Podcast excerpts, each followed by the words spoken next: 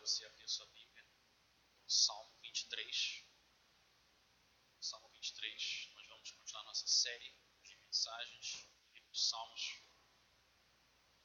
Se você está usando uma das Bíblias em frente a você, o Salmo 23 está na página 424. 424.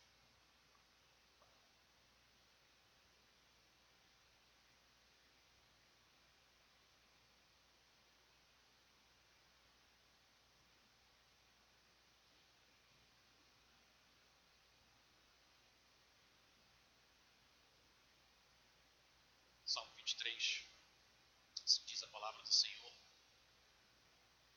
O Senhor é meu pastor, nada me faltará. Me faz repousar em pastos verdejantes, leva-me para junto das águas de descanso, refrigera minha alma, guia-me pelas veredas da justiça, por amor do seu nome. Ainda que eu ande pelo vale da sombra da morte, não temerei mal nenhum, porque tu estás comigo teu bordão e o teu cajado me consolam. Preparas-me uma mesa na presença dos meus adversários. Unges minha cabeça com óleo, meu cálice transborda. Bondade e misericórdia certamente me seguirão todos os dias de minha vida e habitarei na casa do Senhor para todo sempre. Vamos orar mais uma vez.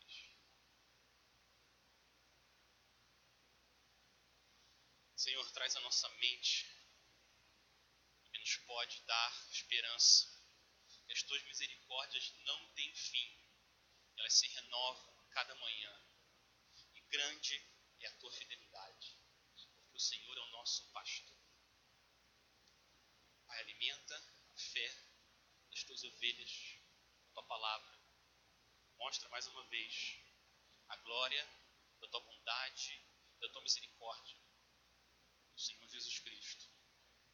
Esse é o nosso pedido, nossa oração em nome de Jesus. Amém. Lucas conta uma história do evangelho dele sobre duas irmãs, Marta e Maria. Jesus está passando pelo povoado onde elas moram e Marta recebe Jesus na casa dela. E o texto diz: enquanto Marta está ocupada com muito serviço, Maria está aos pés de Jesus, ouvindo a palavra do Senhor. Marta não se conforma. Absurdo. E a minha irmã me ajuda.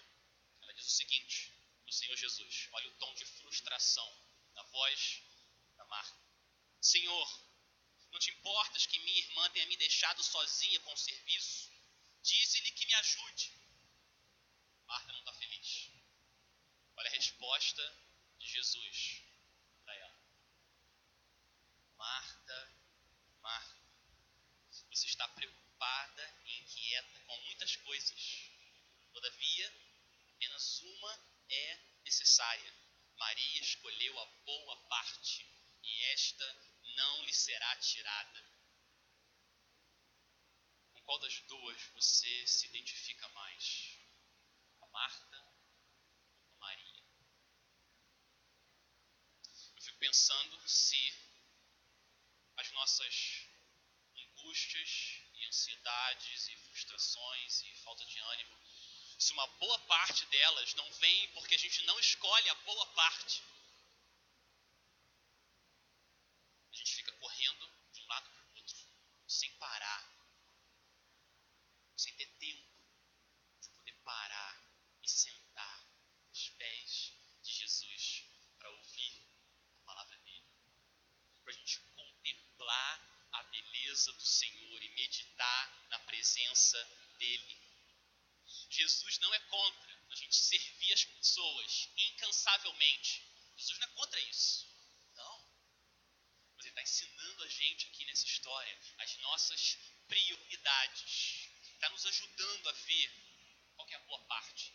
É bom e bíblico você trabalhar servir ao Senhor e ao povo dele. Mas é ruim e antibíblico se você vive tão ocupado, tão ocupada, que você não tem tempo de se ocupar sentando aos pés de Jesus para ouvir a palavra dele.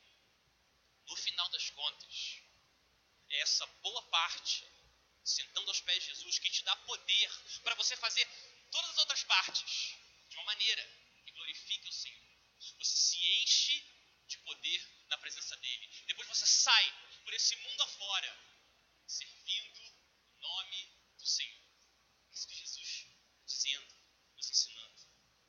O Salmo 23, meus irmãos, é exatamente sobre o efeito da presença do Senhor nas nossas vidas. Qual é o efeito? Qual é o impacto da presença do Senhor na vida de cada uma das suas ovelhas? A gente precisa sempre lembrar da presença de quem a gente existe, a gente se move e a gente respira.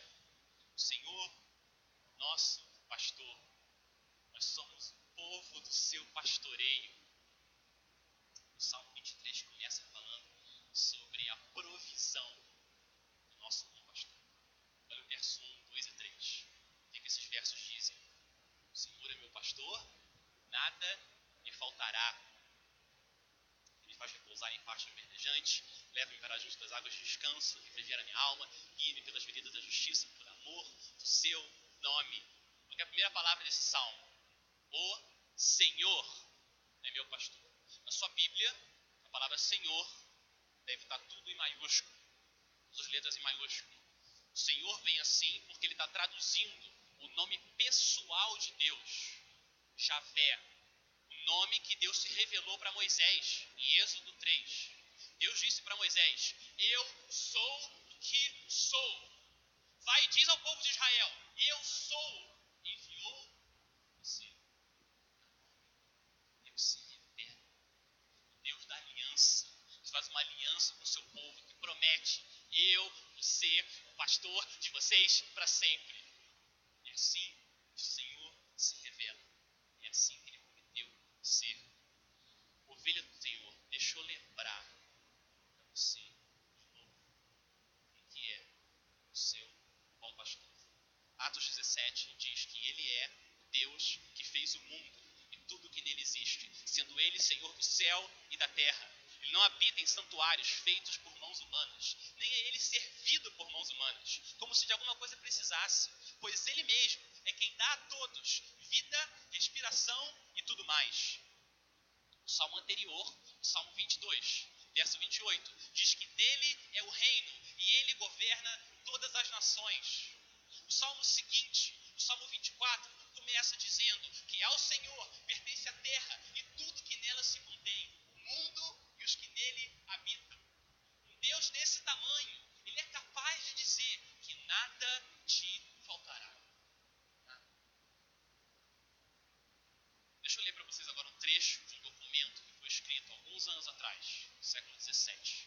Um conjunto de teólogos se juntou a escrever um texto para resumir quem Deus é.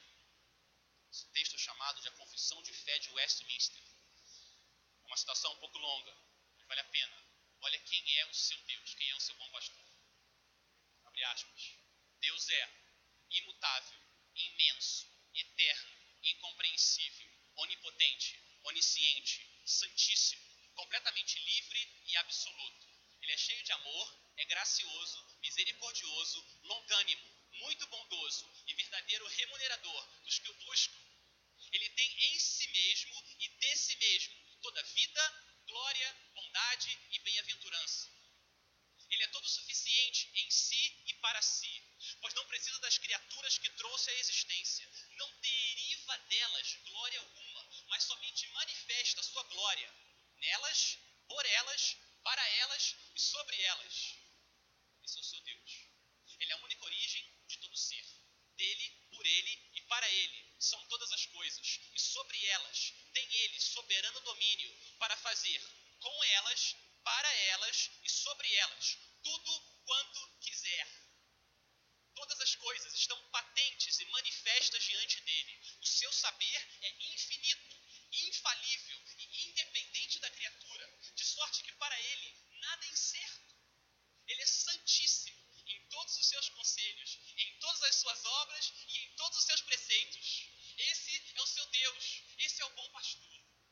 Cuida das suas ovelhas. Um Deus desse tamanho, ele pode dizer: nada te faltará. Mas o que significa isso? Nada me faltará. O que significa isso? Não me faltará emprego, não me faltará saúde, não me faltará força,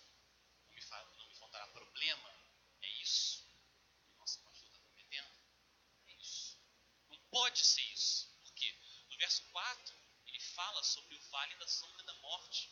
O verso 5 fala sobre adversários. Não pode ser isso. E você sabe, muitos aqui, bem melhor do que eu, que nessa vida, as ovelhas amadas do Senhor passam por tribulação, passam por aflição. Não é isso que está dizendo. O Senhor diz: nada te faltará, nada te faltará de acordo com boa, agradável e perfeita vontade de Deus. O nosso bom pastor, ele sabe o que, que cada ovelha precisa. Ele conhece cada uma pelo nome. Ele sabe o que você precisa naquele determinado momento. Ele nunca vai deixar faltar água e pasto para o seu rebanho amado. E o sangue para salvar. Nunca. Ele sempre promete suprir as suas necessidades. Não necessariamente os nossos desejos carnais, mas as nossas necessidades reais. Ele promete suprir. É o nosso pastor. Tudo o que você precisa para viver uma vida santa diante do Senhor e se alegrar nele, tudo isso, ele promete que ele proverá. Deus proverá. Abraão aprendeu essa lição. Vocês lembram? Estava junto com o filho dele, Isaac, na angústia, naquele momento. Isaac pergunta para Abraão, para o pai dele: Pai, eis aqui o fogo e a lenha, mas onde está o cordeiro para o holocausto?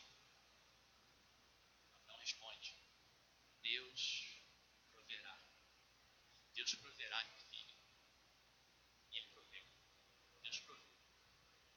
Deus proveu o cordeiro. Cristo, cordeiro de Deus e o nosso bom pastor, que dá a vida no nosso quero pedir para você manter um dedo aberto em João, capítulo 10. A gente vai algumas vezes para João, capítulo 10, porque João 10 é a continuação do Salmo 23 no Novo Testamento.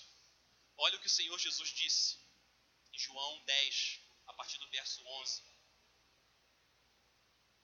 João 10, verso 11, o Senhor Jesus disse: Eu sou o bom pastor. O bom pastor dá a vida pelas ovelhas. Mercenário, que não é pastor, é quem não pertence às ovelhas, ele vê o lobo chegando, abandona suas ovelhas e foge. Então o lobo os arrebata e dispersa. O mercenário foge porque é mercenário e não se importa com as ovelhas. Eu sou o bom pastor, conheço as minhas ovelhas e elas me conhecem, assim como o Pai me conhece e eu conheço o Pai e dou a minha vida pelas ovelhas. O Senhor é o nosso bom pastor, nada nos faltará, porque Ele conhece as suas ovelhas e as suas ovelhas conhecem a sua voz. Esse é relacionamento precioso de pastor e ovelha. Meus irmãos, eu vi essa semana um vídeo que mostra essa relação entre o pastor e as ovelhas. Fizeram um teste. O pastor contou para umas pessoas como que ele chamava as ovelhas. E aí, as pessoas chegavam perto das ovelhas, o pastor colocou as ovelhas em volta de um cercado enorme. As ovelhinhas lá, comendo grama. E aí chegou uma pessoa que não era pastor, chegou lá e começou a chamar as ovelhas. Não sei que língua que eles estavam falando, mas começou a chamar. Uruá! Uruá! As ovelhinhas, comendo grama, ignoraram, mexeram a cabeça. Chegou a segunda pessoa, se debruçou na cerca lá, Oruá! Oruá! Nada. As ovelhas continuam comendo a grama, tranquilo. Terceira pessoa, nada. As ovelhas não se mexem, continuam lá, direitinho, cabeça para baixo, comendo, comendo a grama. Aí chegou o pastor. Chegou o pastor das ovelhas. Se debruçou, cerca, aquela coisa. Oruá! Oruá! Ele começou a falar, as ovelhas na hora. Levantou a cabeça, começou a mexer os ouvidinhos, começou a procurar. Onde é que estava o pastor? Elas viram o pastor. Sabe o que elas fizeram? Elas saíram correndo. Elas foram correndo em direção ao pastor. Uma, duas, três, vinte, cinquenta. Um monte de ovelha andando na direção do pastor. Por quê? Porque as ovelhas conhecem a voz do pastor. É a mesma coisa com o Senhor Jesus. O Senhor Jesus conhece elas e elas conhecem a voz dele. Elas sabem quem ele é, quem que é o protetor delas, quem que é o protetor delas. Elas sabem na presença de quem elas precisam viver. Isso que as ovelhas do Senhor fazem. Jesus refrigera nossa alma como nada, nada na criação. Nenhuma riqueza é capaz de fazer isso. Nenhuma recreação, nenhum reconhecimento humano consegue refrigerar nossa alma, acalmar o nosso coração agitado, como nosso bom pastor. Maria estava certa. Maria estava certa, ela escolheu a boa parte. Sentar aos pés do Senhor e ouvir a voz do bom pastor. Agora a pergunta é a seguinte: qual que é o propósito final? Ou qual, qual que é o fundamento maior do amor do pastor pelas ovelhas? Que é, que é a base, a base final desse amor? Olha o final do verso 3. O que o final do verso 3 diz? Guia-me pelas veredas da justiça, por amor do seu nome. O nosso pastor, o nosso Senhor, nos guia por amor do nome dele. Essa é a razão fundamental. E essa verdade está espalhada em toda a Bíblia. O Senhor faz coisas por amor do nome dele, para a glória dele. O lugar que eu conheço na Bíblia, onde essa verdade está mais compactada, intensa, explodindo, é Isaías capítulo 48. Olha o que Deus diz para Israel. Isaías 48, a partir do verso 9. Olha a ênfase que Deus dá. Por amor do meu próprio nome, eu adio a minha ira. Por amor de meu louvor, eu a contive, para que você não fosse eliminado. Veja, eu refinei você, embora não como prata. Eu o provei na fornalha da aflição. Por amor de mim mesmo, por amor de mim mesmo eu faço isso. Como posso permitir que eu mesmo seja difamado? Não darei a minha glória a nenhum outro. Esse é o Deus da Bíblia. Ele não dá a glória dele para ninguém. Não aceita, porque ele sabe quem ele é. Deus de toda glória. O que Deus está dizendo nesses versos é que a razão por que Deus não destruiu Israel de uma vez por causa da desobediência, da idolatria deles. A razão não é Israel. Razão por que Deus manteve um remanescente fiel do povo dele, o nome dele, por amor do nome dele. Por quê? Porque se Deus destruísse Israel, o que, que ia acontecer? As nações podiam se levantar e começar a acusar Deus. Olha isso. Ele não teve poder de salvar o povo dele. Não conseguiu salvar aquele povo rebelde. Eles iam difamar o, o nome do Senhor ia pisar na glória dele. E Deus não aceita isso. Ele quer ser glorificado. Por amor ao nome dele, Deus faz o seu povo perseverar e enche o seu povo de amor. Meus irmãos, filhas do Senhor, ouça isso, essa verdade tem que trazer segurança no seu coração. Isso é uma boa notícia. O amor do Senhor por você está alicerçado no amor dele, pelo nome dele. Isso é boa notícia. Por quê? que é boa notícia? O que isso significa? Significa que o amor de Deus por não varia de acordo com as coisas que eu faço ou as coisas que eu sou.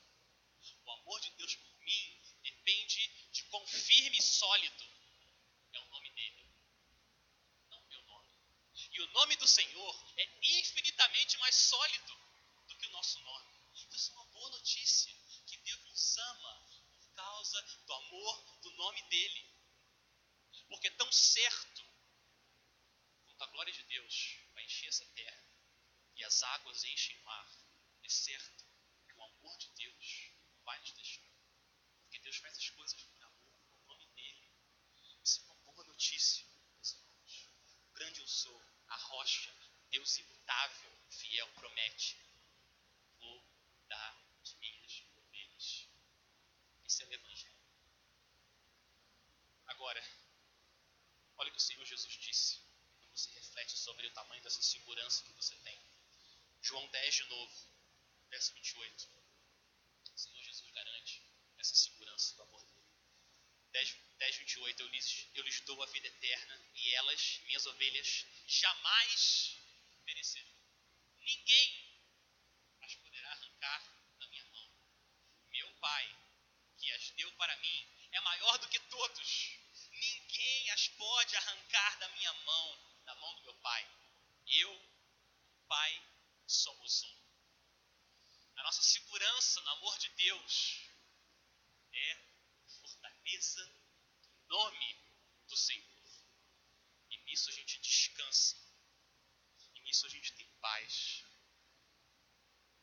Agora, além da provisão do pastor, o Salmo 23 fala da presença desse pastor na vida das ovelhas. Olha o que o verso 4 diz, verso 4 e 5. Ainda que eu ande no vale da sombra da morte, não temerei mal nenhum, porque tu estás comigo, teu bordão e teu cajado me consolam. Preparas uma mesa na presença dos meus adversários, unges minha cabeça com óleo, o cálice transborda. Esse é o coração do salmo. O coração do salmo são esses versos, a presença do Senhor. E é isso que a gente mais precisa. Mais do que as coisas que o Senhor nos dá, a gente precisa dele, da presença dele, pastor nas nossas vidas. Por quê? Porque dá medo andar no vale da sombra da morte sozinho. Medo. Ninguém gosta. No caso de Davi, parece que o vale da sombra da morte, no verso 5, Parece que eram os adversários dele. E queriam o tempo todo, o tempo todo, queriam destruir a vida dele. Esse parece que é o vale da sombra da morte para ele. Mas para mim e para você, o vale da sombra da morte pode ser muitas coisas, muitas coisas. O vale da sombra da morte pode ser o resultado de um exame médico. O vale da sombra da morte pode ser uma ligação à noite, uma notícia terrível. O vale da sombra da morte pode ser um problema de relacionamento que dura anos e fica sugando a vida que você tem. Por isso, esse vale da sombra da morte nas nossas vidas. Uma depressão, a noite escura da alma, sentindo vazio, aquele silêncio lá dentro. Depressão pode ser o vale da sombra da morte. As ovelhas têm medo desses vales. Ninguém gosta de andar no escuro. Não é só criança que tem medo do escuro, medo do som. A gente também tem. A gente tem medo. Ninguém gosta de andar nos vales da sombra da morte. E só a presença de Deus, só a presença do nosso pastor, do nosso lado, é suficiente, forte, é suficiente que você possa dizer: Eu não temerei.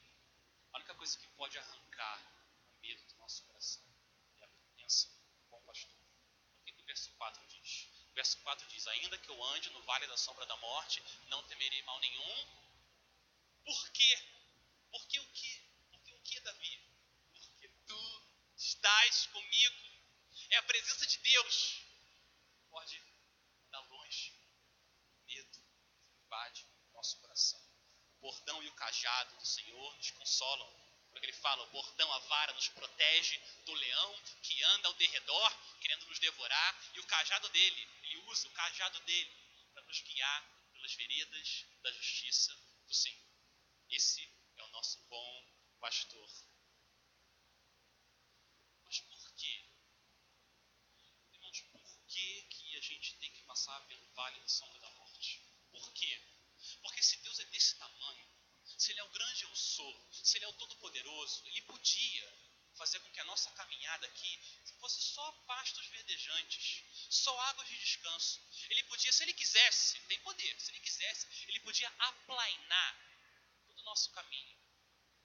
Você não precisaria passar no vale da sombra da morte. Tem poder para fazer isso. Ele podia fazer isso, mas Ele não faz isso. Não faz isso. Por quê? Por quê? Por que, que o Senhor não faz isso? sei. Tenho uma resposta específica para dar para cada um dos vales da sombra da morte que você precisa passar. Eu não sei, mas uma coisa é certa, uma coisa é certa. É nos vales da sombra da morte que o esplendor da presença do Senhor brilha com mais intensidade. Você está no fundo do vale e na escuridão fica mais forte brilho da presença do Senhor. Como as estrelas. Para onde as estrelas vão durante o dia? Elas estão lá. Elas estão lá no céu. Você não vê ela, porque é muita luz. Mas à noite, na escuridão, elas brilham. E quanto mais escuro e mais para dentro da escuridão você vai, mais forte você vê o brilho da estrela. E assim é as ovelhas do Senhor andando com o Senhor Jesus. Por isso ele usa os vales da sombra da morte mostrar brilho, poder, o esplendor da presença do Senhor.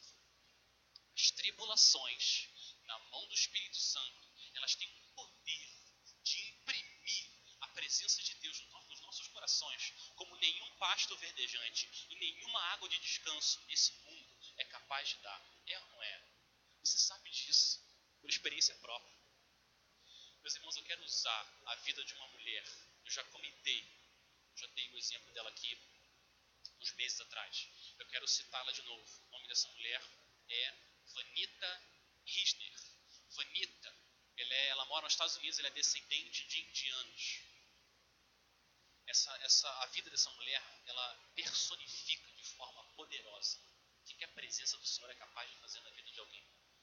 A Vanita, ela teve paralisia infantil por causa de um erro médico. Um erro médico. Até os 13 anos, ela tinha feito 21 cirurgias. Ela passou anos no hospital. Ela sofreu abuso físico e abuso moral na escola o tempo todo. As crianças zombando dos problemas físicos dela. Ela diz que até hoje ela já deve ter, não sei, 40 anos, 50 até hoje, ela sofre dores no corpo. A Vanita perdeu vários filhos durante a gestação. Um dos filhos que ela teve, que nasceu quando ele tinha dois meses de idade, ele morreu por causa de um erro médico. Olha isso. Logo depois, o filho dela morreu, o marido dela arrumou um caso com outra mulher e abandonou ela. E essa mulher vale da sombra da morte. Ela fala que durante todo esse tempo, ela diz que ela não pensava muito em Deus. Mas quando ela pensava em Deus, ela dizia o seguinte para Deus: Se você existe, eu estou irada com você, mas você provavelmente não existe, porque você não seria tão cruel. Isso que ela falou para Deus. Até que Bíblia para ela. E ela pegou a Bíblia, na casa dela, abriu a embalagem, começou a ler a Bíblia. E ela falou para Deus: Me mostra que você é real. Me mostra que você é real. E começou a ler a Bíblia. Começou a ler várias passagens, nada. Até que ela chegou em João, capítulo 9. Ela chegou em João 9, verso 1, e ela encontrou as seguintes palavras. Seus discípulos lhe perguntaram: Mestre, quem pecou? este homem ou seus pais, para que ele nascesse cego? Disse Jesus: Nem ele, seus pais pecaram, mas isso aconteceu para que a obra de Deus se manifestasse na vida dele. Ela disse o seguinte: olha o que ela disse, abre aspas. Foi como se Deus estivesse falando comigo. Foi uma experiência que eu nunca tinha tido. Ficou completamente claro para mim Deus tinha um propósito para a minha vida. Ela concluiu o seguinte: há dificuldades, e Deus sabe que há dificuldades, mas Deus nos resgata nas dificuldades e não, não necessariamente nos tira das dificuldades. Isso. Ela. Eu entendi que essa é uma promessa ainda mais poderosa. Você terá problemas, mas eu estarei com você no meio deles dizendo o seguinte: experimentar a presença de Deus durante o meu sofrimento fez cada segundo valer a pena. Isso. Olha o impacto que a presença de Deus tem no coração de uma ovelha. Ela falou que cada segundo valeu a pena, porque ela experimentou a presença do bom pastor. Imagina agora o seguinte: Imagina o ateu mais inteligente do mundo. O ateu mais inteligente do mundo chega para ela e falou, Vanita, esquece esse Deus. Esse Jesus é uma farsa. Abandona esse Deus, olha a sua vida. O que ela vai dizer para ele? O que ela vai dizer para ele? O que, que você está falando? Quando eu estava no vale da sombra da morte, ele estava lá comigo. Ele vive, ele é real. Eu experimentei. O que você está falando? Jesus é uma farsa. E é real. A fé dela foi provada no fogo e saiu purificada. Meus irmãos, as tribulações são dolorosas. Não é divertido passar por elas. Mas elas têm o poder de imprimir a presença de Deus no nosso coração. Como nada nessa vida é capaz de fazer. Agora, o que, que foi necessário para Vanita e você e eu experimentarmos a presença do Senhor? O que, que foi necessário? Olha o salmo anterior ao salmo 23. Como que começa o salmo 22? O que, que o verso 1 do salmo 22 diz? Deus meu, Deus meu, por que me desamparaste? Para você ter a presença de Deus, Deus teve que retirar a presença dele do filho dele.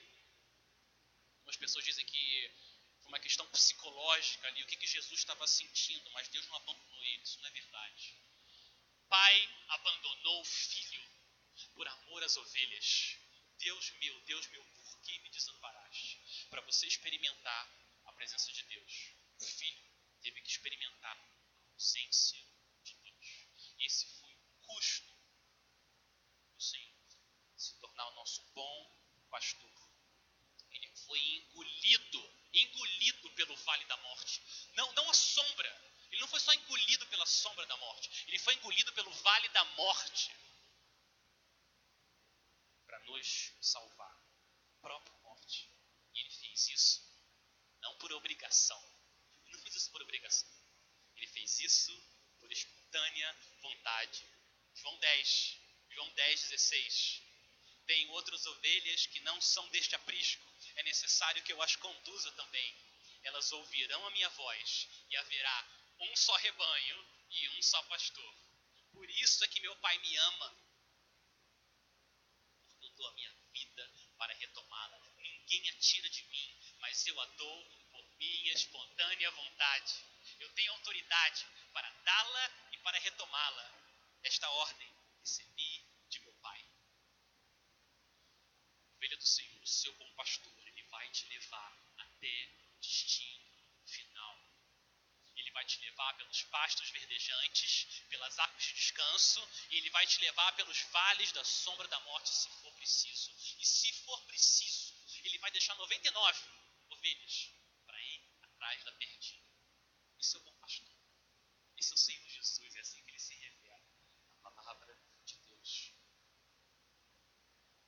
Na presença do Senhor, presença dele, nós temos vida em abundância. Olha o verso 5. O verso 5 mostra a abundância da vida que a gente tem diante do Senhor. Como ele falou em João 10, verso 5: Preparas-me uma mesa na presença dos meus adversários, unges minha cabeça com óleo, meu cálice transborda. Deus é tão poderoso, Ele é tão grande, que Ele prepara uma mesa de comunhão com você, na presença dos adversários. Os adversários não podem fazer nada, eles não podem estragar a festa, eles não podem chegar perto. É tão grande, tão poderoso, que é o Senhor. Unge nossa cabeça com óleo, nos preparar para a celebração. Ele faz o nosso cálice, cálice comunhando com a gente, cálice transbordar. Por que transbordar? Porque o Senhor é o dono dos céus e da terra. Tem problema. Ele precisa encher, encher até a boca e guardar um pouquinho para depois. Não precisa. Ele enche, transborda. Não tem problema. Suja a mesa, não tem problema. Se você quer mais, ele põe mais. Porque ele é o dono de tudo. Isso mostra a abundância da vida que a gente tem agora com o Senhor. E que a gente vai experimentar para todo sempre. Meus irmãos, essa comunhão aqui é pão para a ceia das bodas do Cordeiro em Apocalipse. Você lembra? A comunhão de todas as ovelhas. As ovelhas de cada raça, tribo, língua e nação vão estar em volta da mesa, tendo comunhão com esse bom pastor. essa promessa dele. Olha a promessa do bom pastor. Olha o que ele conquistou o povo dele, através do sangue dele. Comunhão eterna. Você vai habitar na minha presença para todo sempre. É assim que termina o Salmo 23. O Salmo 23 termina com essa promessa. A promessa da presença do Senhor para todo sempre. Primeiro a gente viu a provisão do pastor, a gente viu a presença do pastor e agora a gente termina de começa com a promessa. A promessa do pastor. Olha o que ele fala no verso 6. Bondade e misericórdia certamente me seguirão todos os dias de minha vida e habitarei na casa do Senhor para todo o sempre. Olha as palavras que Davi usa, repara nas palavras. Certamente bondade e misericórdia certamente me seguirão. Quando? Todos, não alguns, todos os dias da minha vida. E habitarei na casa do Senhor. Quando? Quando? Para todo sempre. Olha as palavras que Davi usa. Isso é uma declaração de fé da ovelha. Mas é uma fé cega. A ovelha não se joga, não, se, não salta no escuro, torcendo para sobreviver. Não é essa fé ovelha salta onde? A ovelha salta nos braços do bom pastor. O bom pastor que promete ser fiel até o fim. É aí que a ovelha salta. Esse verso é uma promessa em forma de declaração, uma declaração de fé. O Espírito Santo é uma promessa das ovelhas do Senhor. Deus é fiel e vai cumprir isso. Meus irmãos, agora, se a gente for ser honesto, ser honesto, tem dia que é difícil acreditar nesse verso. Tem dia que é muito difícil acreditar que Salmo 23, 6 é verdade. Bondade e misericórdia todos os dias. Todos os dias. Sério. Inclusive quando eu estou nos vales, tem momentos que é muito difícil acreditar que isso é verdade. Quando a gente está longe dos pastos verdejantes, longe das águas de descanso, a gente nem vê o pasto, nem vê as águas, só vê vale, vale, vale. A tentação para a gente duvidar da bondade, da misericórdia do Senhor é enorme. É ou não é? Muito forte. Por que, que tem que ser assim, Senhor? Por que, que a gente tem que dar vale? Por quê? Por quê? Meus irmãos, para lutar contra essa tentação,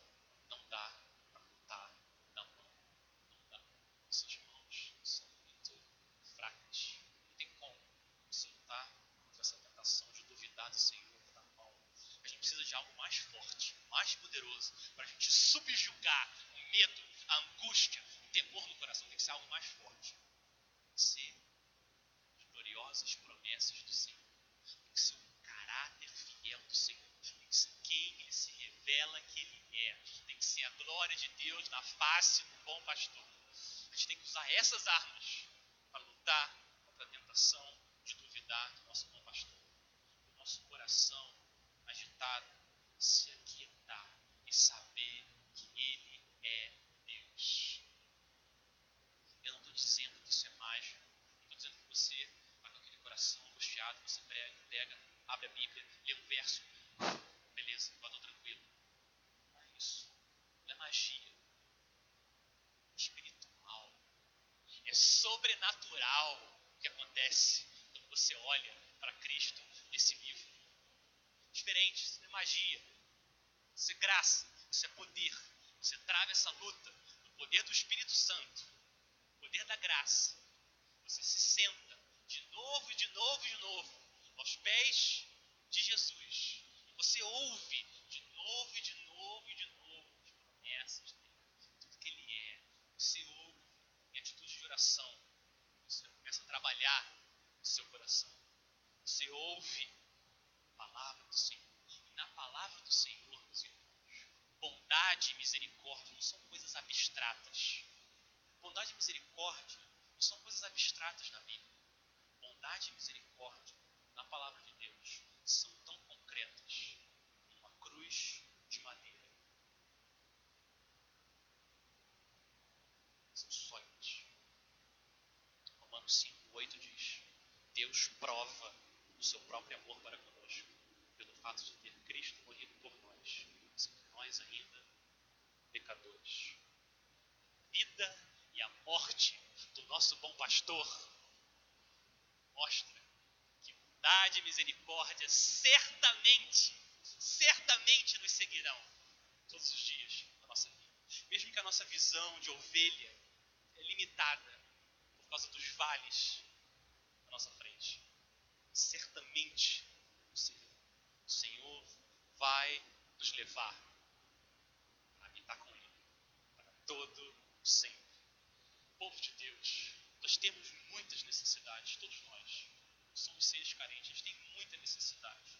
Mas o que a gente mais precisa nessa vida, na presença do Senhor, é isso que a gente mais precisa. A presença do nosso bom pastor. Maria estava certa. Escolheu a boa parte, se sentar aos pés de Cristo e ouvir de novo, de novo. Fala, Senhor, me mostra de novo o tamanho de tudo que por mim, para mim. Tem muitas coisas boas para você fazer nessa vida. Tem muitas formas, milhares de formas de você servir a Deus e o povo de Deus. Milhares. Mas eu quero encorajar você, minha irmã. Escolhe também a boa parte. Escolhe a boa parte. Se sentar de novo, tranquilizar nosso coração agitado aos pés do Senhor Jesus. De se ocupar e ver a glória de Deus. Face de Cristo. Ovelha do Senhor. Ovelha do Senhor. Por que, que você vai andar por aí perdido, longe do seu rei? Por quê? Por quê? Faz isso. Faz isso. Para ele ficar com o coração tão agitado. Para quê? Coração tão agitado, correndo de lá e para cá, fazendo milhões de coisas. Você antes de acalmar o coração, sentado aos pés do Senhor Jesus. Ele é manso, ele é humilde de coração, ele dá descanso para a nossa alma. Que o nosso pedido, meus irmãos, que o nosso pedido, a nossa busca, seja o Salmo 27, 4. Você lembra o que o Salmo 24, 7 fala? O Salmo 27, 4 fala? Uma coisa peço ao Senhor, uma coisa peço ao Senhor, e a buscarei, que eu possa morar na casa do Senhor todos os dias de minha vida, para contemplar a beleza do Senhor e meditar no seu templo. Uma coisa, não duas, três, dez. Uma coisa peço ao Senhor, que essa seja, nosso, que esse seja nosso pedido, nossa busca. Senhor, uma coisa, a gente quer a tua presença. E, e em Cristo, em Cristo, esse pedido já ouviu o amém do Senhor. Já ouviu o amém. Em Cristo, esse pedido é atendido por causa do sangue dele. Ele garantiu a presença de Deus, a presença do bom pastor para as suas ovelhas, para todos sempre. Está garantido. Olha para a cruz. Está garantido. O Senhor disse. Está consumado. Por isso, ovelha do Senhor. Ovelha do Senhor, por isso, bondade e misericórdia certamente te seguirão todos os dias de sua vida. E você habitará na presença do Senhor para todo sempre. Mas, povo de Deus, enquanto esse dia não chegar, não tira os olhos do seu bom pastor. Tira. Vamos orar. Vamos orar. Pai, Pai, nos ajuda, Pai. São tantas tentações, vales, momentos de seca, momentos de escuridão e tanta coisa, Pai. A gente precisa da Tua presença, precisa ver o Senhor. Tanta coisa nos distraindo, Senhor. A gente perde a Tua graça. Mostra de novo o nosso bom pastor. Mostra, Pai, tudo que Ele é por nós. Todas as promessas dEle. A gente clama por graça. Graça sobre graça. Restaura nossa alma, Pai. A gente quer pedir por aqueles que estão cansados. Pai, alimenta, alimenta a alma das tuas ovelhas com. Senhor. E aqueles que estão se desviando do Senhor, nadando no pecado, se alimentando de coisas que estragam a alma. Ó Senhor, traz de volta, traz de volta. Abandona 99, vai atrás dela, traz ela de volta. Para que um só rebanho e com um só pastor a gente possa glorificar o Senhor. Esse é o nosso pedido, a oração. Em nome de Jesus.